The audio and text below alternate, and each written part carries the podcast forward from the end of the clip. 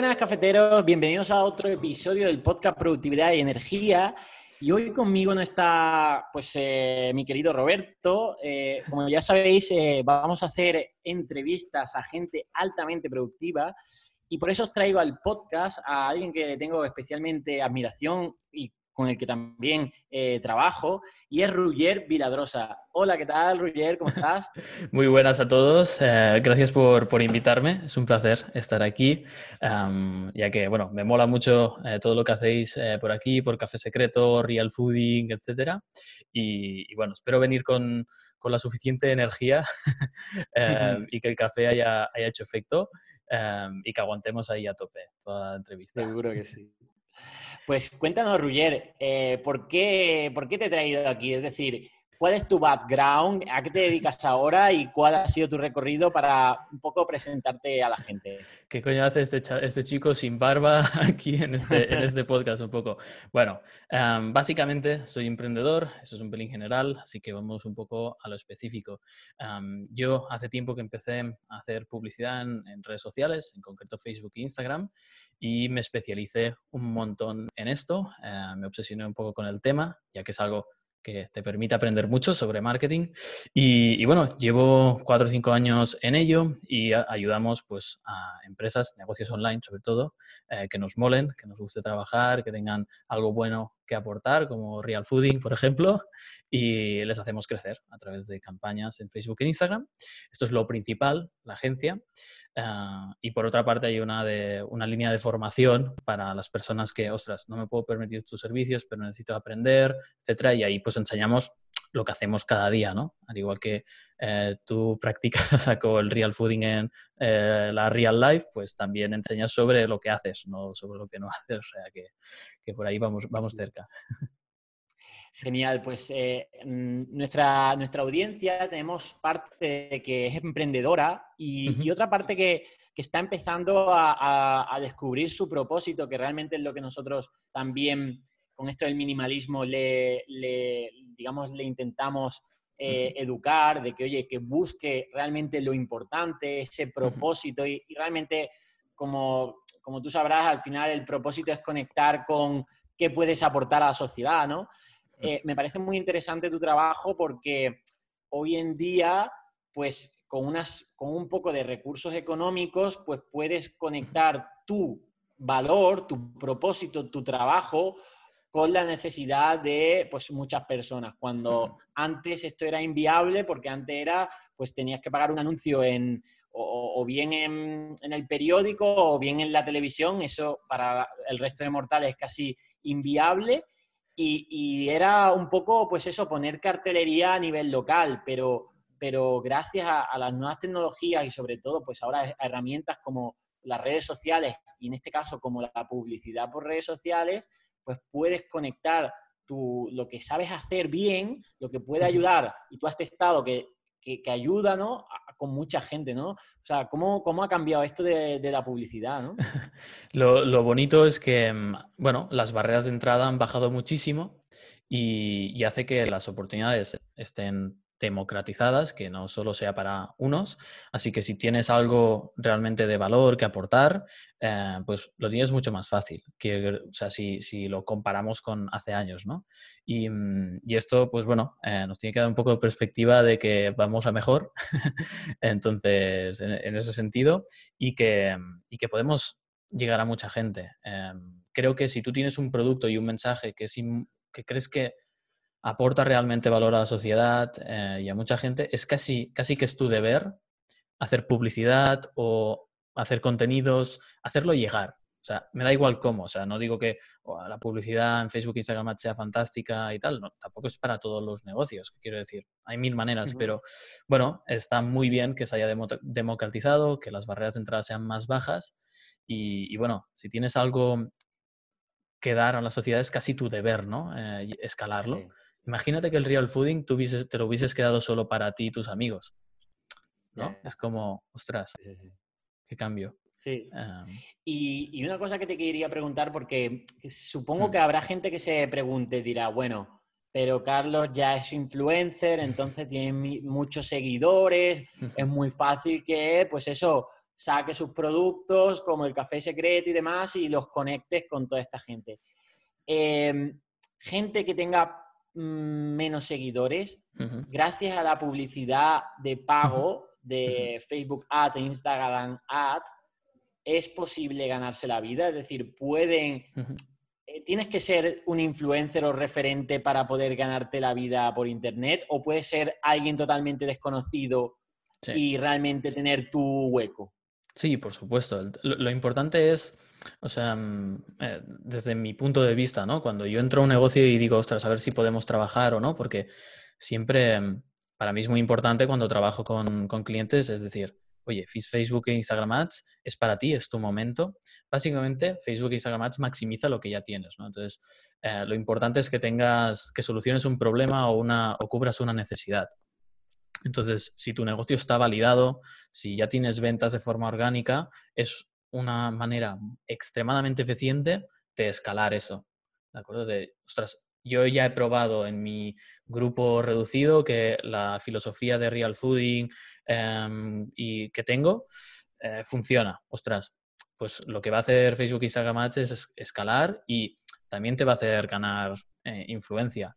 Pero también está bien tener las dos, las dos partes, ¿no? El marketing contenidos y a la vez una parte de, publicidad de pago. Pero por supuesto que, que si tú realmente tienes algo que ayuda y tienes un producto, servicio, negocio validado, es, la primera condición que miro yo cuando trabajo con gente, es, vale, tienes, uno, algo que valga la pena para el mercado, que nos guste trabajar con ello, que nos lo vayamos a pasar bien también, em, que eso, que el negocio esté validado y luego que tengan algo de imagen eh, para, porque en redes sociales no es un anuncio de texto eh, tipo Google, ¿no? Por ejemplo, necesitas un poco de marca o, de creativos creados. Pero, pero sí, sí, eh, poder, poder se puede, es hacer un buen trabajo.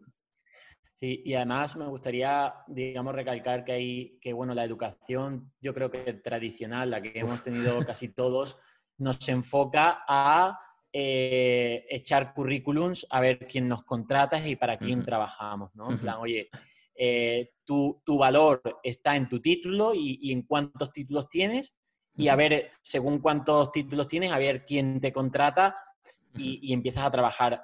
Y, no te lo plantean a, ver qué habilidades adquieres en esta carrera, en esta formación y a ver cómo realmente vendes esas habilidades. Que al fin y al cabo es un intercambio de, conocimiento, de, ayuda, ¿no? Pues eso yo creo que con, la democratización que tú hablas, cada vez en, edades más tempranas en la educación tendremos que trabajarlo, ¿no? Es decir, oye, ¿te gusta esto? Eh, ¿Puedes crear un buen producto? ¿Puedes resolver problemas de gente? Pues ahora, venga, en lugar de ir a una empresa, ¿por qué no vas al consumidor final? Que, ojo, que puede ser la gente de la calle o, el, o dirigido a lo mejor para mm, para empresarios o para empresas, ¿no? Al fin y al cabo, ahí está la magia de, también de Facebook y, de la publicidad de pago, ¿no? De que puedes segmentar bastante e, el público, ¿no? Exacto. Bueno, y, y, hay luego ya una parte de que cuando tienes datos, cuando ya eh, dominas la herramienta mucho, incluso puedes hacer que Facebook la busque por ti y aprovechar pues la, eh, la fuerza que tiene el algoritmo y, la inversión que hacen en empleados de, inteligencia artificial, que el 85% de los empleos eh, de inteligencia artificial son de Google o de Facebook. Es, brutal. O sea, son, son, plataformas muy avanzadas, ¿no? Pero creo que hay, una cosa que has, eh, que has, mencionado que creo que em, merece como darle, darle mm, un poco de importancia, que al final un negocio se resume en una cosa, que es hay gente en una situación A que quiere llegar a una situación B.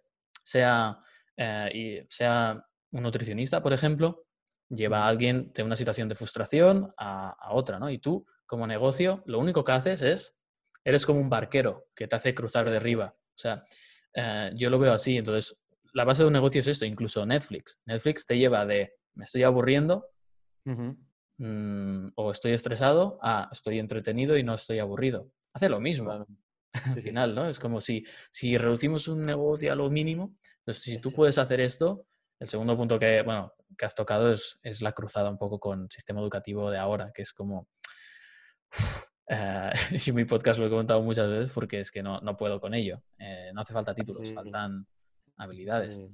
Tú no me pediste ningún título. Es posible que haya carreras que no se plantean ese, ese punto A al punto B, ¿eh?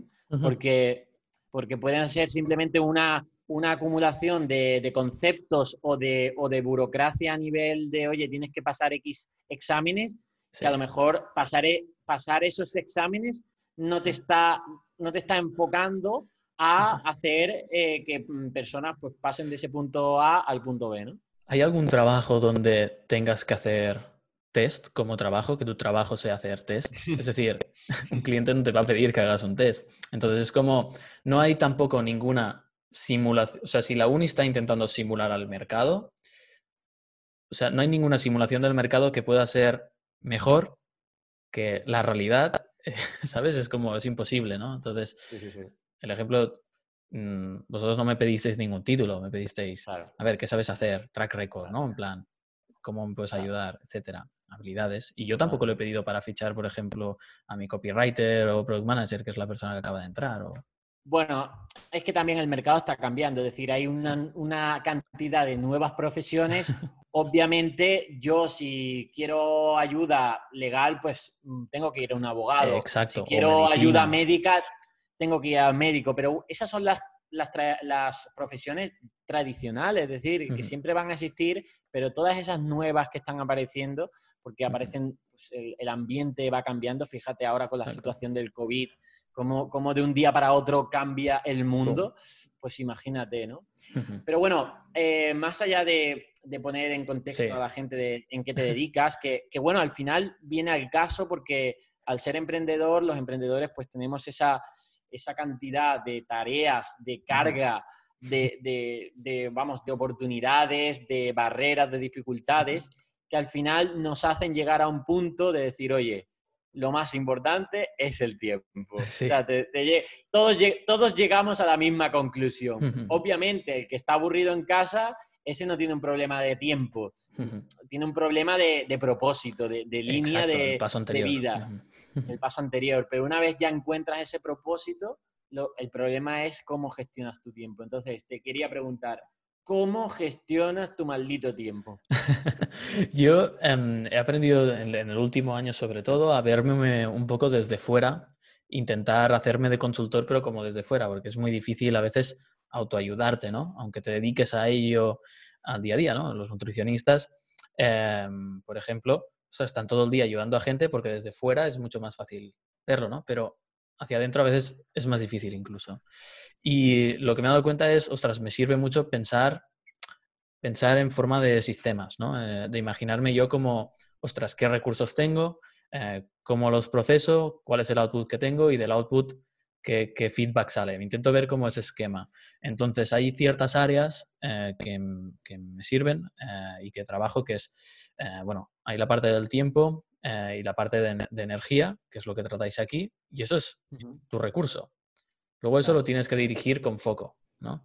Pero a nivel de tiempo hay diferente, eh, de forma específica utilizo em, time blocking, ¿vale? Time boxing, digamos. Eh, utilizo mucho Google Calendar. Mi Google Calendar son todos bloques. Y, y, es una foto de mi vida, ¿no? Cuando yo veo mi calendar es un poco un reflejo de, esta es tu vida. O sea, eh, planéala como tú quieres. ¿Te gusta esto o no? Entonces, Em, esa es una de las técnicas de gestión del tiempo que tengo, ¿no? Es conseguir más tiempo, eh, conseguir más energía y luego la gestión es cómo la enfocas. Hay la parte de organización, planificación y también la parte de priorizar, de saber dónde pones tu tiempo, porque puedes ser muy productivo haciendo un montón de cosas, pero que no sean las correctas, que creo que es aún más importante. Sí. Vale, eh, por partes, tema del time blocking, ¿vale? Que todavía no lo hemos tocado aquí en el podcast, sí. un poquito más. Eh, para que la gente se haga una idea, estamos hablando de que la app de productividad tuya sería el propio Google Calendar, que es una aplicación gratuita que simplemente teniendo una cuenta de Gmail ya tienes acceso a este Google Calendar. Vale, en, este, en este Google Calendar tú que vas rellenando ahí los huecos y te vas poniendo todas las tareas, ¿no? O sea, es decir, eh, lunes tengo que hacer esta campaña de tal hora a tal hora. Entonces, mi duda es, ¿todo lo que haces tiene que estar en el Google Calendar o hay, digamos, eh, mm, huecos para la improvisación o para... ¿Cómo, mm, cómo organizas este, este, este Google Calendar? Vale. Em, la base del, del time boxing o time blocking, o la gente le llama a veces de, distinta manera, es básicamente que todo te centras en, el calendario, ¿no? Como la lista de tareas no vale. O sea, si no, si no está en el calendario con una fecha y una hora de inicio, no se hace, ¿no? Eso es como un poco eh, la definición general, ¿no? Entonces, yo mi proceso es básicamente, eh, siempre tengo fin de semana o el último día de la semana, eh, donde hago una lista, ¿vale? De, vale, frentes abiertos, clasificar los frentes abiertos un poco de que tienes, porque, ostras, ahora lanzo esto, em, ahora este cliente nuevo entra, como hacer esa lista y ese download en un papel, eh, en mi caso, y luego lo traslado al calendario a tareas más, más concretas. El tema es que em, yo, he probado 50.000 maneras de, organizarme y de momento es la que me va mejor. He usado Todoist, he usado muchas herramientas y he dicho, oye, el calendario es la que me va mejor. Y lo que tengo son tres calendarios. Tengo un calendario que se llama bloques, ¿vale? Para, para las tareas que se hacen siempre. Por ejemplo, rutina de mañana. Eso eh, te vas a, levantar casi todos los días a la misma hora. Y es como un evento que ya lo bloqueas. O la hora de comer, lo bloqueas. En plan. Eh, porque si no, ves muchos espacios libres y los vas llenando todos y es, vale, pero ¿cuándo descansas? ¿Cuándo comes? ¿Cuándo vas a comprar? ¿Cuándo... Entonces, lo que pasa con el, con el time boxing muchas veces es que la gente ves, ves en blanco y rellenas, ¿no? Vas a saco. Y sobre, te sobreemocionas un poco de lo que te crees que puedes llegar a hacer. Entonces tienes que ir poco a poco. Entonces tengo el calendario de bloques que es para cosas que siempre se hacen, ¿no? Por ejemplo, em, hablar con mi pareja está en el time blocking. Em, como mínimo, o sea, como mínimo esos huecos están para nosotros. Eh, porque ella, por ejemplo, tiene, ahora no por el COVID, pero entrenos martes, jueves y partido el fin de semana, ¿no? Pues, el, lunes, el miércoles y el viernes tengo un hueco de una hora que igual ese día varía y, empeza, y hablamos a las 8 en vez de a las 10 de la noche o lo que sea. Pero está ahí y ya queda ahí. Em, cosas como fijas, ¿no? El entreno y tal. Ese es el, el calendario de bloques y luego tengo el normal, que es el de tareas, de cosas a hacer, proyectos, reuniones, todo va ahí. Y uno que es el de, que se llama tareas hechas, cosas hechas. Entonces, por ejemplo, cuando acabemos la entrevista, yo lo que haré es irme al calendario, ahora está en el calendario de eh, normal, y cuando acabemos lo pasaré al calendario de tareas hechas, me cambia de color, se pone en verde como guay. Em, y así lo tengo organizado, ¿no? Porque en calendar no hay la opción esta de tachar, es como que eliminas. También ah, va bien porque miras atrás y dices, ostras, ¿qué hice esa semana? Fui productivo, ¿no? y ves ahí un poco el track record. Uy, aquí me, me descolgo un poco. sí, pues a ver, me gusta porque lo primero es, eh, claro, eh, en papel, listas de tareas, eso puede alargarse hasta un año. Tú puedes poner en, en tu lista de tareas, primero puedes poner escribir un libro, Claro, dices, vale, pero ¿cuándo? ¿Cuándo empiezo? ¿Cómo? Eh, esa tarea que es enorme, ¿cómo la divido? Porque claro, ponerte en un papel, escribir un libro no sirve para nada. Tendrás que poner, tienes que especificar, tienes que, y además, sobre todo las, tareas más trabajosas, vamos a tener tendencia a procrastinarla, ¿no? Entonces, oye, si quieres poner, eh, si quieres escribir un libro, en lugar de ponerte la tarea escribir un libro, ponte eh, escribir una página. Y esa página le tienes que encontrar un, lugar y un tiempo, básicamente, y eso es lo que te permite el calendario de decir, oye, pues yo los lunes me pongo de 11 a 12 escribir una página del libro y al ponerlo ahí, al bloquearlo, se supone que ahí ya pones tu mente a decir, oye, si quieres me lo, si quiero lo salto o lo procrastino, pero, pero realmente está ahí, ¿no? Y ya eh, es como esa responsabilidad y te genera ese malestar si, realmente quieres procrastinarlo. Lo otro eh, el no tener ese tiempo, pues no te va a generar ningún malestar porque dices, bueno, pues ya empiezo mañana o ya lo hago. Entonces me parece muy interesante el tema del time blocking.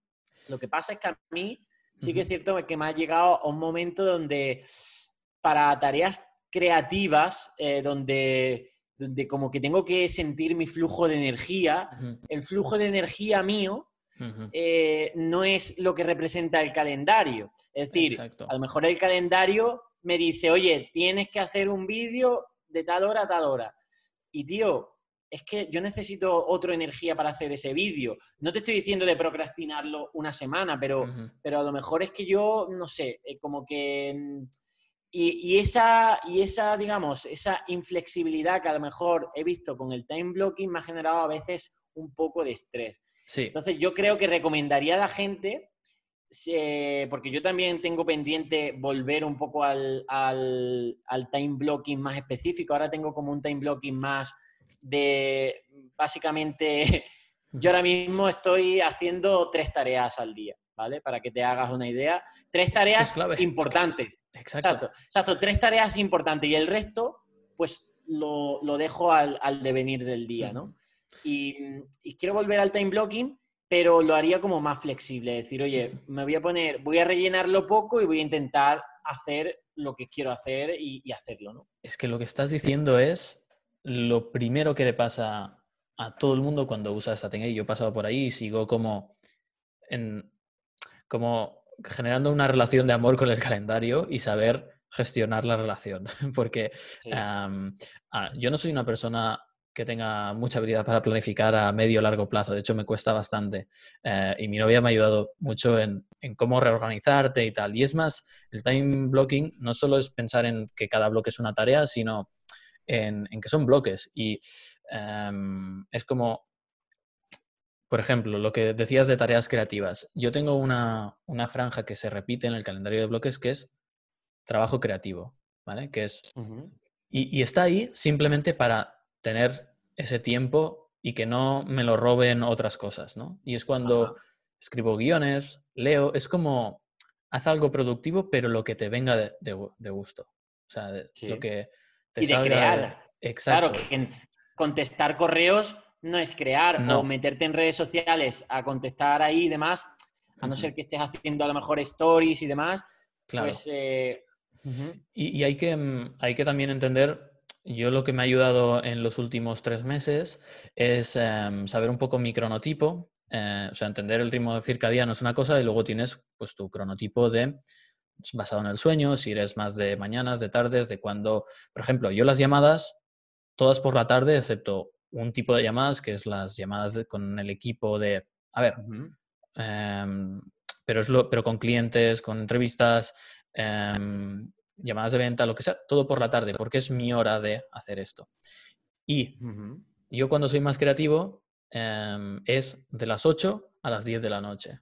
Y ahí tengo mi bloque de de crear, o sea, de Creative Board, de después de las llamadas, o sea, de 8 a 9 o hago un break y de 9 a 10 escribo si no, si no tengo otras cosas. Eh, y por la mañana es el trabajo más analítico, más de eh, búsqueda de cosas. Me cuesta más grabar por la mañana. Sí. Em, entonces, tiene un proceso de aprendizaje de todo el calendario porque es como... Conocerse, tienes que conocerte a ti, ¿no? Y también la parte de... Sí, sí, que, yo realmente estoy en esa, ¿no? Decir, oye, em, el tema a mí me gusta, o sea, primero tengo que definir qué es lo importante, ¿no? Decir, Exacto. oye, para mí es importante, eh, yo qué sé, esta llamada o es más importante hacer este post en Instagram. Bueno, pues si le doy esa prioridad a ese post, pues ese post lo tengo que acabar hoy, ¿vale? Pero cuando tengo más energía? Pues dicen que eh, por la mañana tienes más energía porque todavía no has gastado fuerza de voluntad. ¿Puedes asociar esa energía con más creatividad?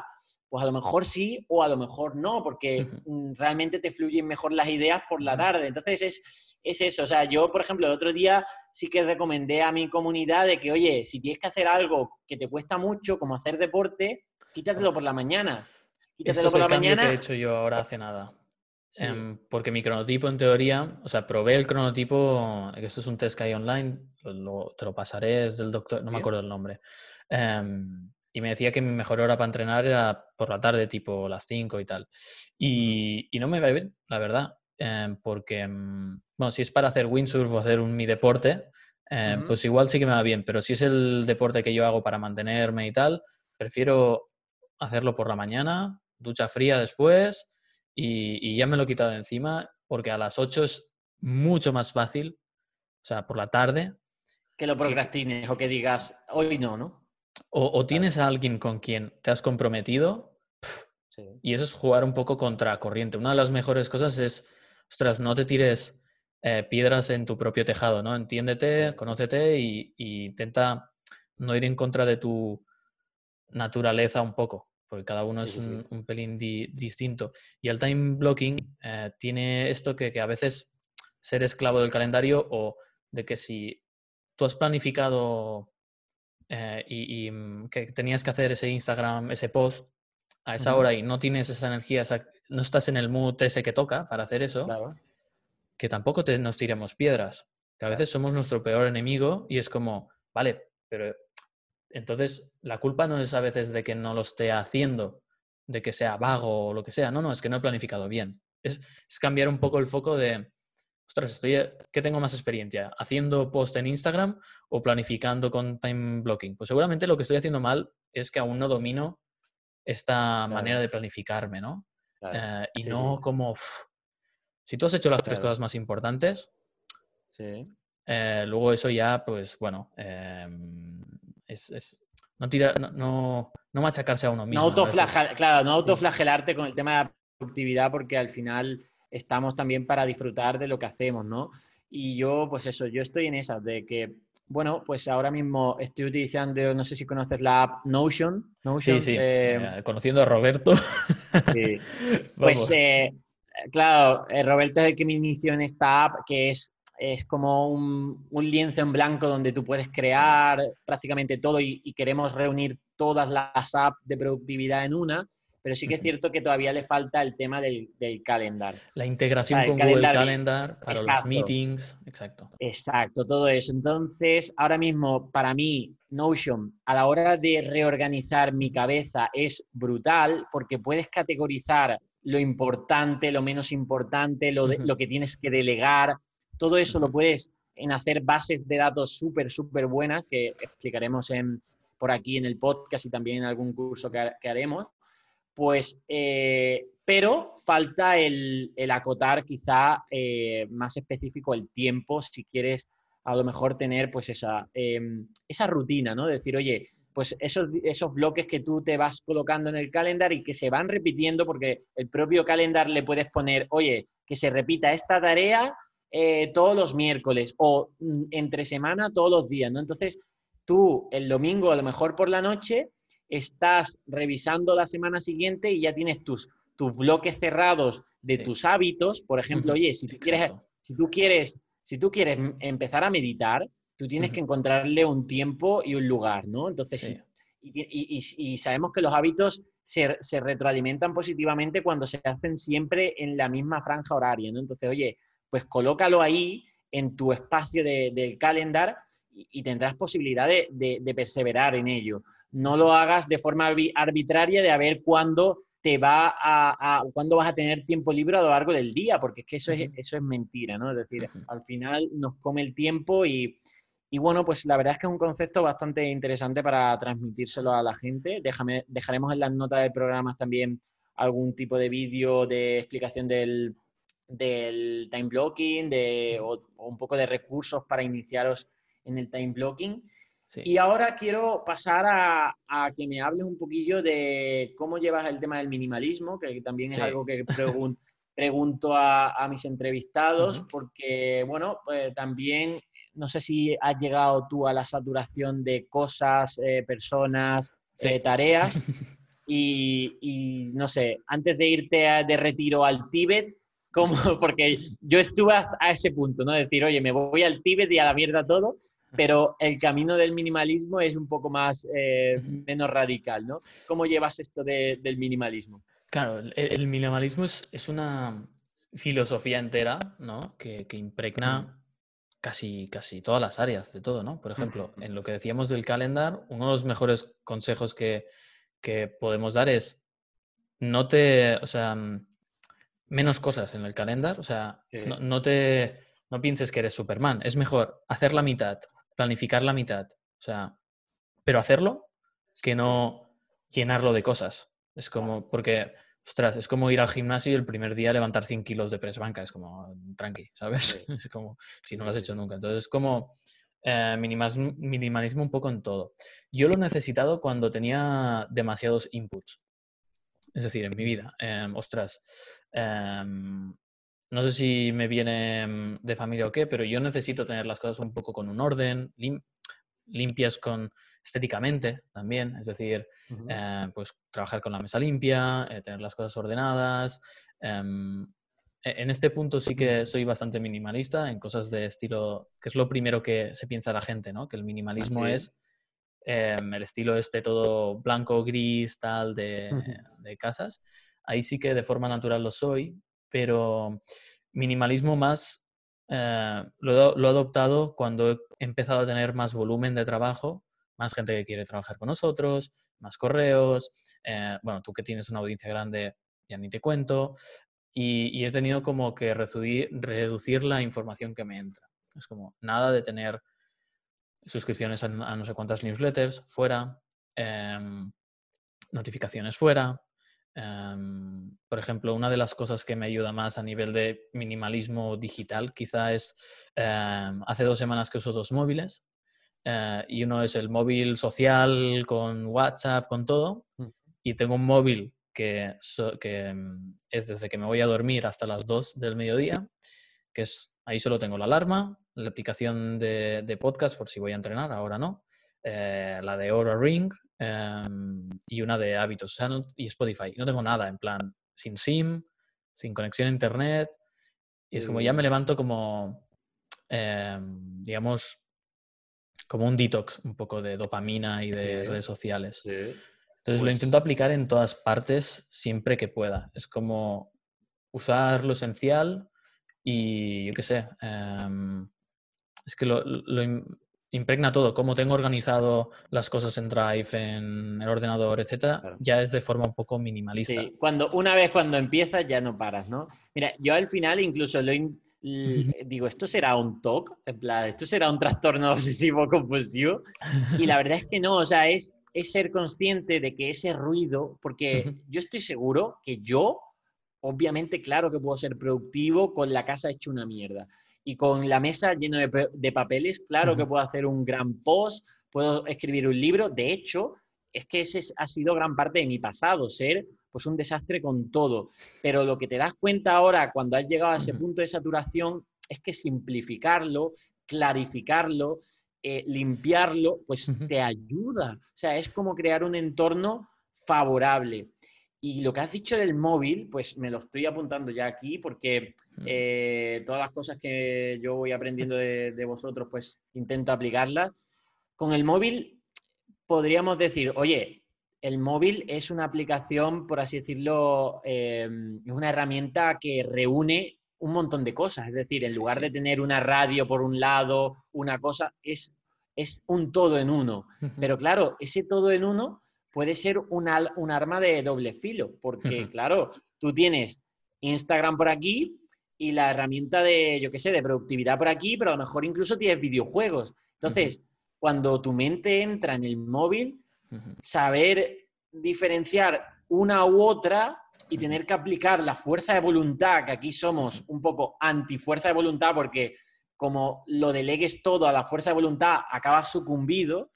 Entonces, eso que has dicho de tener dos móviles y bien diferenciados podría ser algo que a, priori no parece muy minimalista porque ya sería duplicar un mismo, pero a nivel de productividad creo que puede ser, eh, puede ser incluso interesante porque yo aquí he comentado alguna vez que yo tengo una caja temporizadora donde meto el, móvil, meto el móvil y ahí no se puede abrir, ¿no? Y a lo mejor tener un extra móvil eh, limpio de tentaciones, pues puede decir, oye, por lo menos aquí tengo, si necesito los podcasts para, estar enfocado en los podcasts, pues lo tengo, ¿no?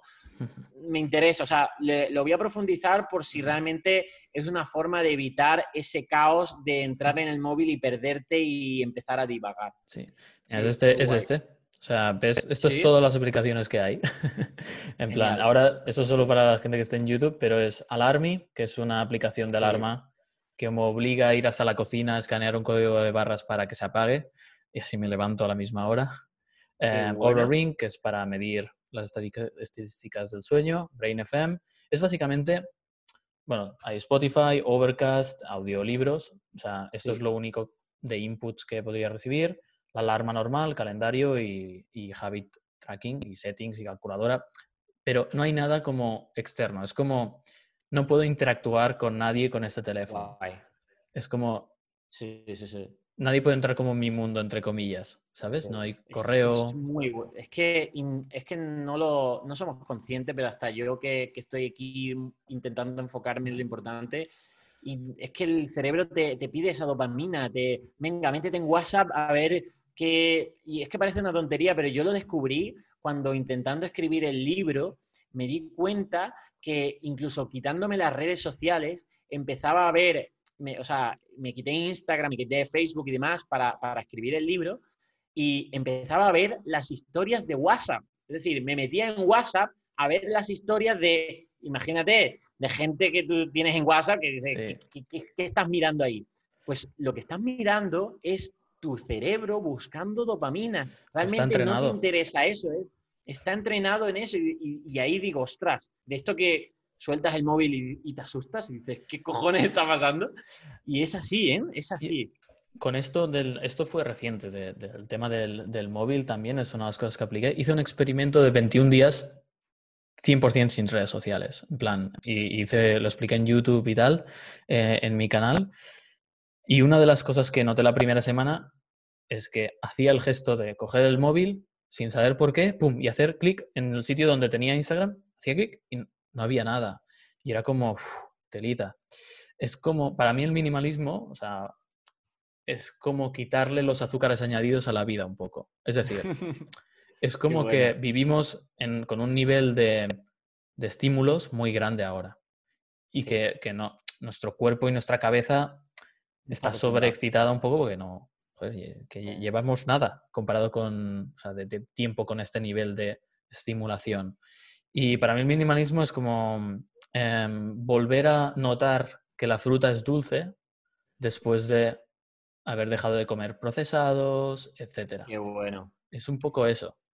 me encanta, me encanta eso que, has dicho, ese, ese símil, porque además, de hecho, yo lo, digo con, el real fooding, que en cierto modo es, es, una práctica minimalista aplicada a la alimentación, porque es evita, evita evita lo superfluo, lo que no te va a llevar a ninguna parte. Es cierto que te da placer momentáneo, pero te va a llevar a la enfermedad. Evita todo eso superfluo y quédate con lo importante, con lo simple, con lo, que hemos tomado siempre, ¿no?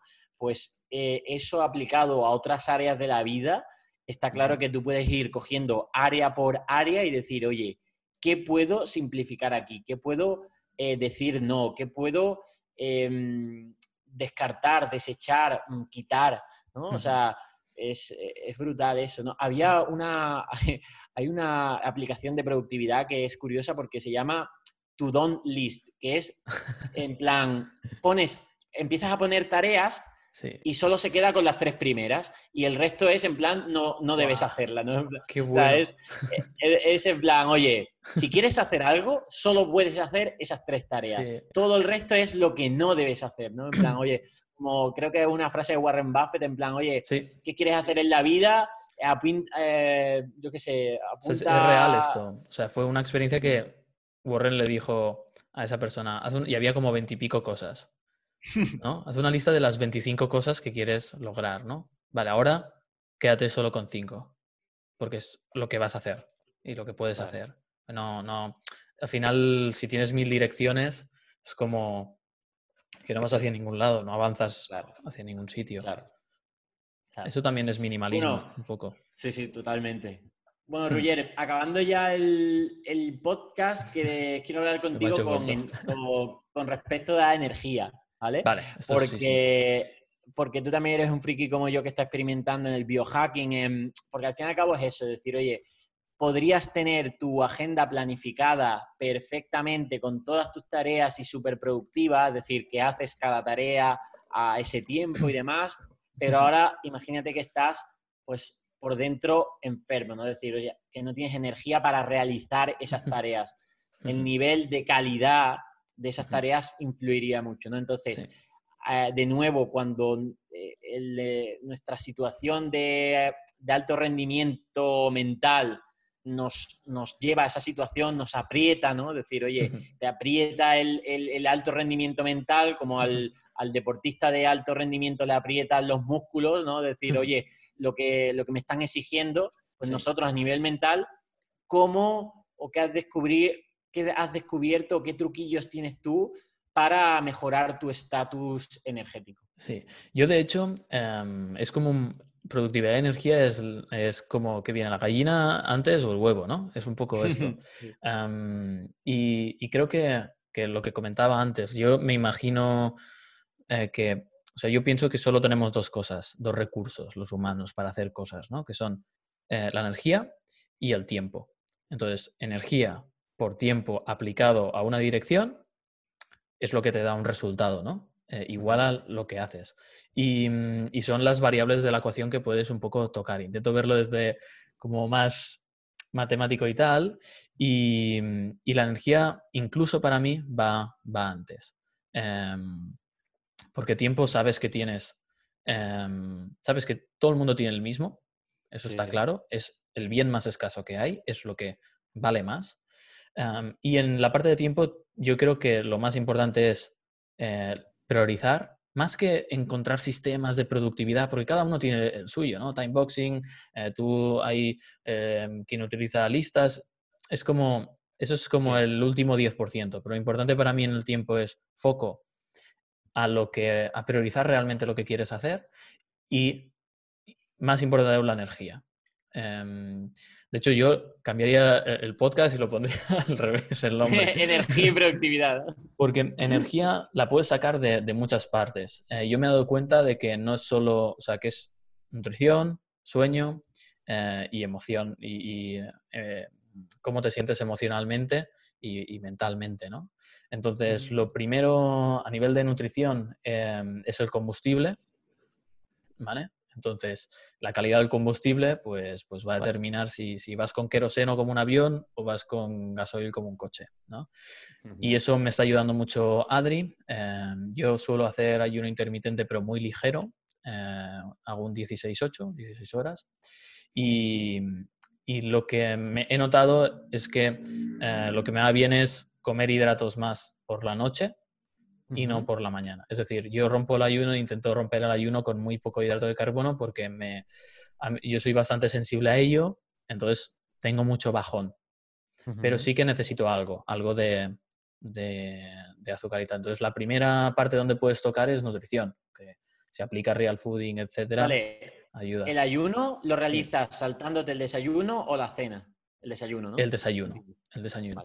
Creo, creo que hay estudios que, dicen que es incluso mejor eh, saltarte la cena, em, pero claro, mi novia me mata. Si, si queremos ir al sushi o socialmente es, difícil, porque al final, ¿para qué estamos hechos, no? Los humanos, para al final del día estar junto a la hoguera hablando y comiendo. Entonces, em, prefiero simplemente, o sea, ceno, pero intentar no cenar más tarde a las nueve y media para no irte a la cama lleno, mm, ir tres horas antes de, de comer, o, sea, que tengas ese espacio. Y el ayuno... ¿Y no, sientes hambre por la mañana?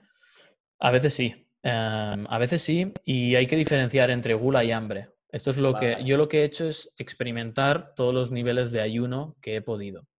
He hecho el One Meal a Day, em, he hecho el 24, que es la Warrior Diet, que son 20 horas de ayuno, y he hecho 16-8. A mí lo que me encaja mejor, por el trabajo que hago estilo de vida, es 16-8 incluso no todos los días. Es decir, si tú entrenas como un loco, has tenido un fin de que has competido o lo que sea, eh, pues si tu cuerpo necesita los nutrientes, los, los necesita. Pero es más em, para mí cómo organizar la comida. O sea, mi comida más fuerte suele ser la cena a nivel de energía. La comida del mediodía es más em, proteína, verduras, algo crudo, fácil de digerir porque si no me entra el bajón.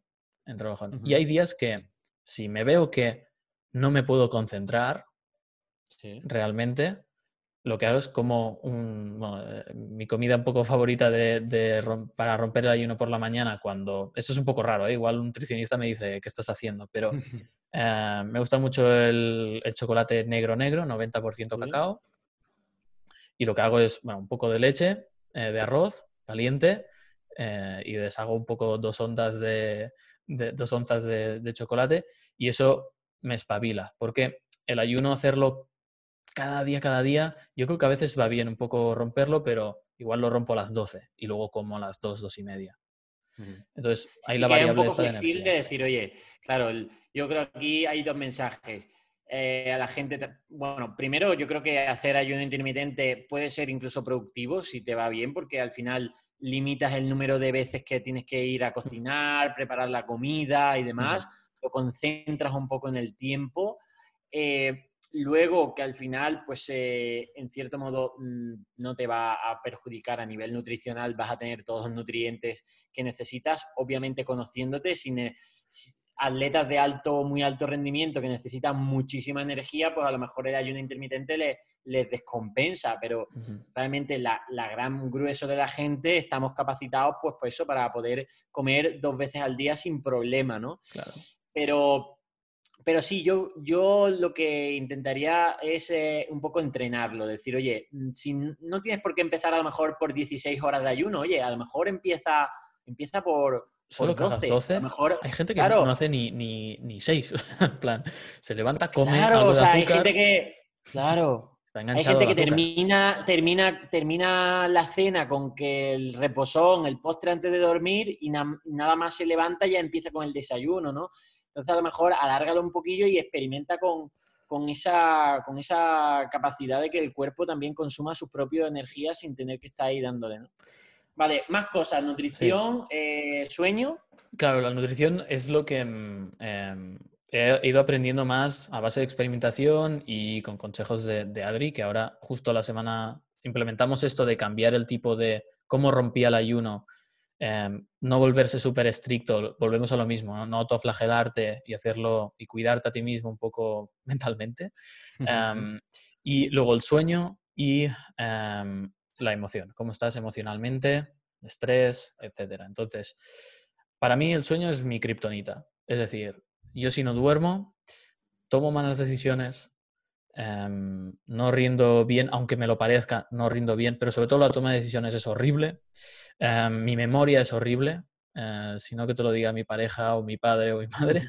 O sea, es, es em, para mí de las cosas más, más importantes. Entonces, es donde estoy dando más pasos. Al final, yo trabajo con mi cabeza. O sea, si tú haces marketing, negocios y tal, hay atletas que trabajan con su cuerpo y su cabeza.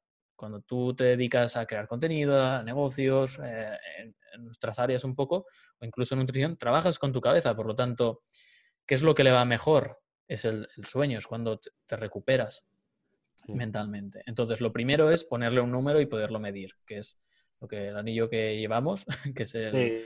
Bueno, yo ahora mismo no lo llevo porque ahora estoy experimentando, o sea, yo empecé a llevar el anillo este que te controla el sueño, solo poniéndomelo por la, por la noche. Sí. Pero ahora también lo estoy llevando porque, o sea, ahora mismo no lo llevo porque he ido a entrenar, o sea, me lo quito para entrenar por, el tema De, del choque, ¿no? Que no lo recomiendan.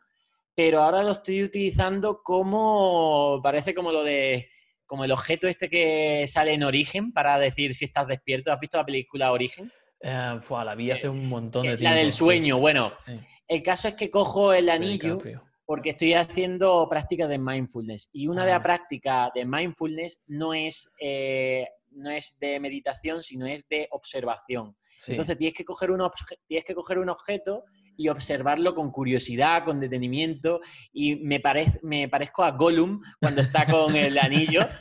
Y parece una, parece una tontería que estás haciendo el tonto, pero por lo visto va muy bien. Y te recuerda también ese momento de, oye... Estar presente de estar presente y de que la mente no se vaya al infinito y, es que no pare, ¿no? Entonces, me está sirviendo incluso como de punto de anclaje de referencia para el mindfulness, ¿no? El llevar este anillo. Que bueno, cuéntanos un poco de qué va este anillo. Sí, básicamente em, el, tema es no basar cómo estás eh, a nivel de tu sueño en, una sensación solo. Porque a veces mm. yo tengo un montón de energía hoy, pero sé que no he dormido tan, tan bien por las horas que he dormido, etcétera. Pero un cliente de Estados Unidos, llamada tarde, lo típico. Y el anillo lo que te hace muy bien es, te da dos puntuaciones. Una que se llama readiness, que es cómo de ready, cómo de preparado estás para el día, según cómo hayas dormido la última semana, la actividad que hayas hecho, como eh, puedes tener una mala noche, pero si has dormido durante 6, 7 días con una puntuación buenísima y unas condiciones increíbles, pues mm, vas a estar ready. Y eso es como, cómo estás, cómo de listo estás para el día. Y luego la puntuación del sueño en sí, que es para mí como donde más me fijo, porque te traquea muy bien em, todas las fases del sueño, eh, cuánto tiempo has estado en cada una, los porcentajes, cuánto tiempo has tardado en dormirte, la tu, bueno, evidentemente el ritmo cardíaco de toda la noche, punto alto, punto bajo, eh, el HRV, que se llama, Heart Rate Variability, te da un montón de métricas y te y, luego te las resumen en un número, ¿vale? Entonces no hace falta ser aquí científico ni nada, pero eh, incluso a veces con algunos amigos, eh, por ejemplo, que, o clientes que les he dicho, o sea, cómpratelo o lo que sea, competimos o también tiene ese punto, ¿no? Pero me va bien para tener un número y poder medir los experimentos que hago. ¿Qué pasa si como una hora antes? ¿Qué pasa si utilizo blue light blocking glasses? ¿Qué pasa si em, levanto la cama eh, de la cabeza? O sea, en vez de estar la cama plana, la pongo un pelín de nada levantada. ¿Qué pasa si ahora uso, ¿sabes? Me permite experimentar y ver un poco eh, un número. He escuchado también el tema de humificar eh, la, habitación, ¿no? Eh, también he escuchado el, tema de la temperatura, de que no supere los 20 grados. Sí. Y lo último que he leído, bueno, porque también lo estamos haciendo en nuestro curso de pérdida de grasa de Academia Real Fooding, el tema de la lavanda, en plan gotitas de aromas de lavanda en la almohada. Yo lo pongo en el humificador. ¿Qué pasa? Que también ah. depende de dónde vivas. Yo vivo muy cerca del mar. O sea, vivo en San Feliu de Guíxols ahora. Estoy entre San Feliu y Barcelona. Entonces, em, o lo ponía un poco antes, depende. Si, sobre todo en invierno con la calefacción, pues tengo un piso que es un poco frío. Para verano va bien, pero en invierno es una nevera. Em, ¿Qué pasa? Que la calefacción reseca mucho. Entonces ahí lo uso mucho y pongo la ah. banda. Otra cosa que hago es, em, después de la cena y tal, me tomo una infusión que es, bueno, hago un mix en plan de cosas que relajan. Eh, una es una infusión que se llama Sweet Dreams, de una empresa que se llama T2. Luego manzanilla y, y otra que es... Mm, normalmente hago esas dos solo, y me lo tomo antes de ir a dormir, que ayudan a relajarte y tal. Y vale. estos son cosas que se pueden ir probando. Em, vale. A ver, lo, lo pondremos todas las notas. Sí, eh, bueno, hemos hablado del anillo traqueador del sueño que se llama Aura Ring, lo pondremos en las notas. Eh, la infusión de Ruggier, que es Sweet Dreams, me has dicho, con manzanilla. Sí, os, lo, pasaré. Es, muy buena la infusión y, y es de las cosas... tomas? Melatonina no. Em, Adri me lo recomendó, que es, que es mi edificio y ahora también, eh, justo ahora estás con el hombro ahí trabajando. Sí, sí, sí. Em, cuando volví de Estados Unidos, en un viaje sí que me dijo, porque era una locura, o sea, la vuelta fue, la ida no me pasó nada, la vuelta estaba descolocadísimo y me dijo... El jet lag. Sí, sí. O sea, estuve dos semanas desubicadísimo. Entonces me tomé melatonina para, ayudar. Pero también quiero que mm, el cuerpo lo haga solo. Y otra cosa que hago es, em, o sea, tengo luces cálidas. Por la noche apago todos los focos. O sea, todo lo que es luz lo intento minimizar. En el ordenador tengo Flux, eh, que es una app que te baja, bueno, todas estas cosas que ayudan, que si te dan un 10% de mejora, pues mejor. El sumatorio. claro. Luego estas son las gafas que me bloquean la luz azul, que son de, un cliente, que es eh, Barner, y mm, que es la que uso durante el día. Así te bloquea un poco la luz azul del ordenador. Pero antes de ir a dormir, si me cuesta mucho, eh, media hora antes tengo unas que son en plan... Totalmente. Naranjas. naranjas que son que bloquean todo. Y, ves, bueno, de refil, o sea, no ves casi nada. Es como. Claro. Pero si ves una serie en Netflix o algo que querías acabar y tienes esa dopamina aún y no has podido desconectar del trabajo y necesitas. Yo a veces, sobre todo ahora en confinamiento, no puedo salir a correr, no puedo salir a nadar, no puedo. Entonces, para desconectar a veces del trabajo necesito ver un... El otro día estaba viendo el documental de Kevin Hart, de... que es un tío que hace comedia, para totalmente desconectar. Pero claro, el móvil es luz azul en la cara, súper agresiva y estímulo, ¿no? Entonces me puse las gafas y es como, para escuchar comedia tampoco necesitas ver los colores, ¿sabes? Claro. Utilizo todo lo que puedo para, para poder irme a dormir bien. Yo con la luz, eh, yo tengo eso, ese, ese cosa. Yo creo que más que el tema de activar, que sí, que también el tema de bloquear la luz, la luz azul, lo que tienes que bloquear, por así decirlo, minimizar la luz en general. Es decir, en general. De nada, de nada te sirve tener que si el night shift es en el móvil, si tienes tu casa como una, como una feria, ¿no? Entonces, y yo creo que el punto, exacto. Yo creo que el punto está ahí, de decir, oye, yo también ahora estoy experimentando con esa luz rojiza, eh, cálida, eh, claro, y entonces, oye, pues a lo mejor el, acaba el día con tareas que no, necesitas estar expuesto, porque yo creo que el tema es eso, es que claro, si tienes que estar a las 11 de la noche, pues que si redes sociales y demás, pues claro, o, tienes que si Netflix y demás, bueno, pues entonces antes de dormir vas a recibir esa exposición de, luz, pero a lo mejor si planificas tu día para que el final del día sea, por ejemplo, una llamada,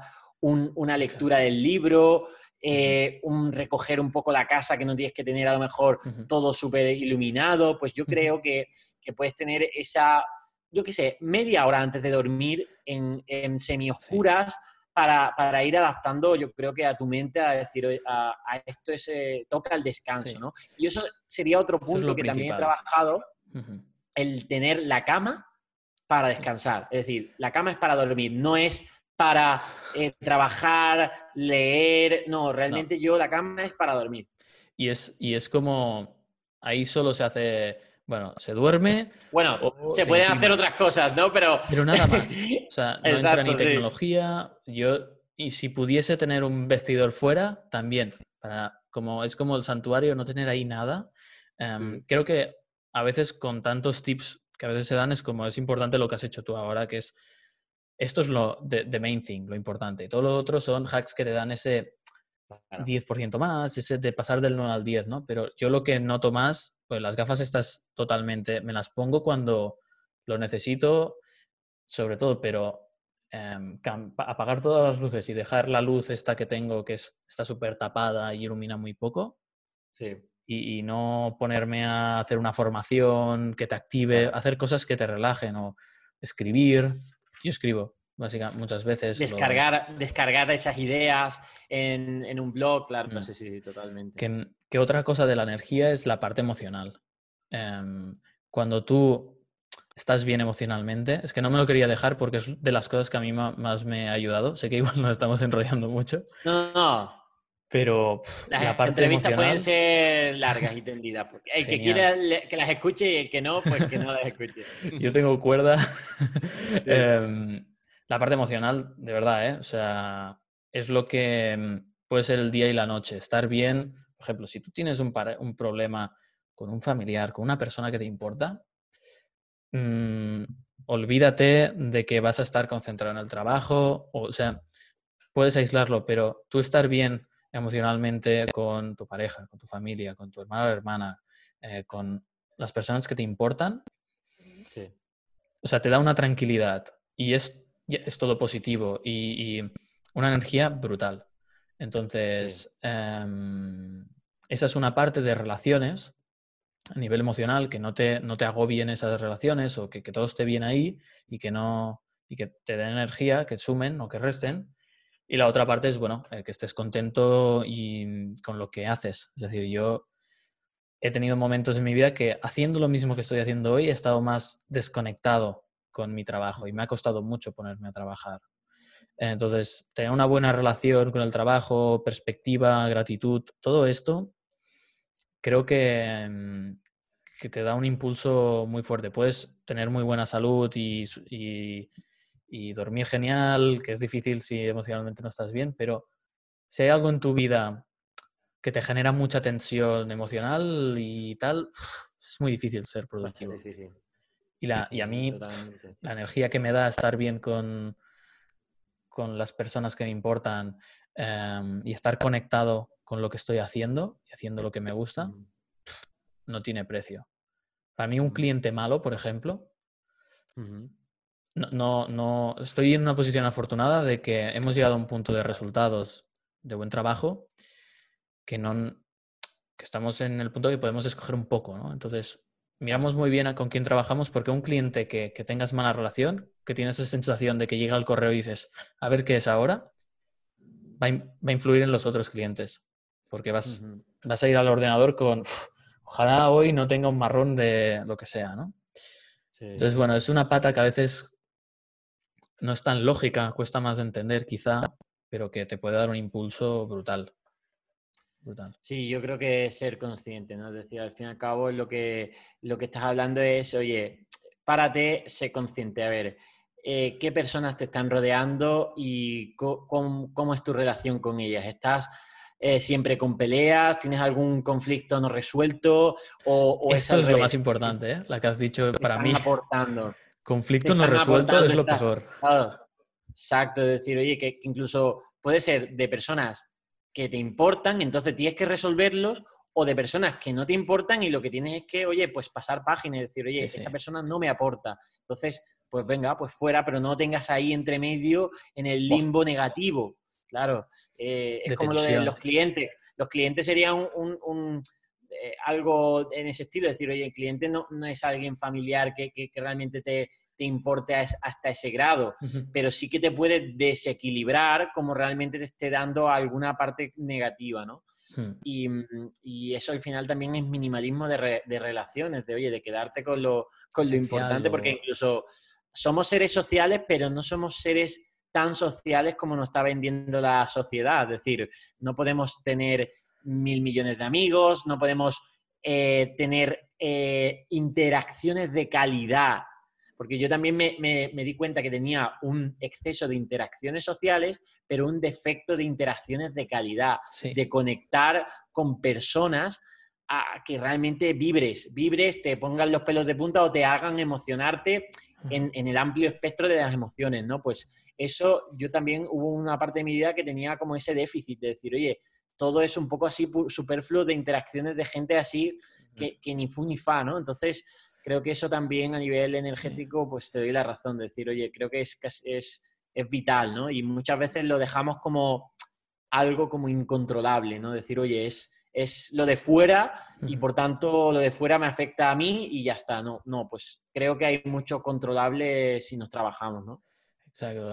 bueno, yo esa relación de, de, profundizar tanto con un grupo de personas muy pequeño, de que te miras y ya sabes lo que, ya sabes ese nivel, Em, ostras, te sientes entendido, em, cuando tienes un problema sabes que están ahí, cuando necesitas desconectar del trabajo son los primeros que igual te, ¿sabes? Te sacan de ahí, no sé. Em, para mi pareja, por ejemplo, es alguien que me potencia mucho. entonces, es como, no quiero decir que es aporta o aparta, pero es como quédate donde floreces, ¿sabes? Exacto. Donde te impulsan y te, te tiran para, para arriba o te hacen alguna intervención de vez en cuando, te se te está yendo la olla, ¿no? Eh, y llegar a esa calidad es difícil con, mucha gente, por eso, em, bueno, hay que cuidar un grupo hay pequeño. Que priorizar... A mí me da mucha energía el no tener conflictos no resueltos con mi, grupo mm, personal, sí. Y eso me da una tranquilidad y una energía pues muy alta. Entonces, por eso lo comento, porque es difícil de explicar, eh, el sueño es mucho más lógico, ¿no? La nutrición también, quizá. Pero esto es como terreno gris para mí. Más abstracto. Sí, sí, sí, me cuesta dar algún tip, pero simplemente que es importante. No, pues eh, nos ha quedado claro y, yo creo que, sobre todo es eso, es eh, de nuevo tomar conciencia. Y a lo mejor todas esas personas que nos están escuchando, que están eh, obviamente están, se están centrando en la, alimentación, en el sueño, en hábitos como tomar el sol, que, estamos comentando que realmente son energéticos naturales, pero el social también es un energético natural y ese social compartido con lo emocional, pues oye, sé consciente de si realmente está, está funcionando.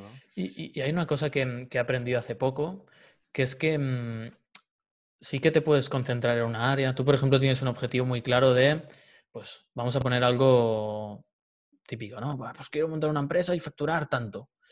Y, no vale, o sea, sí que te puedes concentrar mucho en eso y dejar otras cosas donde no le pones tanto tiempo y avanzar más rápido, porque siempre decimos el foco y tal, pero mm, eh, la nutrición, o sea, yo lo miro como los pilares, ¿no? En plan, mm. salud, riqueza, em, amor, que son relaciones y tal, eh, no solo de amor, sino con tu familia, amigos, etcétera, y luego la felicidad, ¿no? Entonces, cada día te levantas y tienes 12 puntos, ¿no? Digamos que tienes 12 horas donde que puedes dedicar tiempo. Hay cuatro horas que se van volando de transporte, de voy a comprar, de tal, ¿no? Y cada día todos los pilares bajan un punto. Entonces, creo que no puedes dedicar todo a una sola cosa. al final vas a perder tanto la salud que, que vas a tener que, ¿sabes? Dejar lo que tenías y volver. Entonces, es como mínimo pon un punto a cada, a cada sitio, ¿sabes? Es como yo ahora incluso agendo llamadas de, o sea, un hueco a veces de conectar con algún amigo y decirle algo, con alguien que me importa y, y, he desconectado. Em, hablar con, más ahora en el confinamiento, o sea, hay que hacer llamadas em, o una hora de entreno es ese punto, aunque sean 20 minutos. Claro. En fin, que creo que todo está conectado, que, que es difícil como ser mono Sí, sí, sí, totalmente. De hecho, es que al final eso pues eh, te repercute, sería como, sería inviable, ¿no? Decir, oye, si solo te dedicas en cuerpo y alma solo a tu salud, pues estás dejando, es que a lo mejor, es que, es que está todo interconectado porque lo social es salud también, es decir, eh, es que si abandonas lo social, te afectará en eso de la salud. tu salud mental. Claro, si abandonas el tema también, eh, es tu, trabajo, tu propósito y no generas tu riqueza, que ojo, aquí no te estamos hablando, no estamos hablando de ser multimillonario, sino de... Exacto, claro, es que muchos problemas vienen de ahí, de no tener, de no, de no tener esa, esa solvencia, de decir, oye, es que no estoy pudiendo tener eh, relaciones de calidad porque es que estoy siempre agobiado con mis finanzas o es que no puedo dedicarla a mi salud porque estoy hasta, ¿no? Entonces yo creo que ese equilibrio, mm, que cada uno lo encuentre en el punto que sea, pero, pero que sepa que, hay que darle un poquito a cada uno. Y que si te pasas, el karma vuelve. Si te pasas demasiado de una área, eh, para morderte, ¿sabes? Sí, sí, sí son muchas pues genial, genial, Ruggier. La verdad es que ha sido una, conversación, la verdad, bastante interesante. Muchas gracias por, mm. estar aquí. Eh, te enviaremos café secreto, te enviaremos café secreto que estamos sorteando y además esta, este podcast vamos a sortear dos, uno por nosotros y otro por ti. Exacto. Y, la verdad es que, pues eso, que, encantado de haber, tenerte, de haber tenido este placer, este ratillo para hablar contigo y que y que bueno, pues estamos eh, abiertos a que vuelvas aquí al podcast y seguramente porque nosotros al fin y al cabo estamos evolucionando, ¿no? Al final esto es como una, es un camino que, estamos acompañando con la gente y que, y que queremos crecer en, en, este área porque al final yo creo que es, es de lo más importante, ¿no? Es más divertido aprender acompañado. Sí. O sea, eso lo tengo claro. Em, o sea, y, y, experimentar, mostrar los resultados, ver que dice, mm, dice la comunidad y, que esto no, son dos, no somos dos personas aquí dando sermones, sino simplemente, oh, ¿cómo lo haces tú? ¿Cómo lo haces tú? Tal, no sé qué. Eh, pues, pues, está genial el formato del podcast. Yo encantado. Son cafés, a todos. Son cafés eh, enriquecedores, sí. Conversaciones enriquecedoras. y de especialidad, no de baratijas del súper. Pues nada, nos despedimos aquí, aquí dando las gracias a Roger y ya sabéis que estamos totalmente agradecidos a que dejéis vuestras opiniones en iBox, las valoraciones en iTunes. La verdad es que cada vez estamos más motivados para seguir haciendo capítulos de, de calidad. Así que nos vemos en el próximo programa y un abrazo a todos. Un abrazo, nos vemos.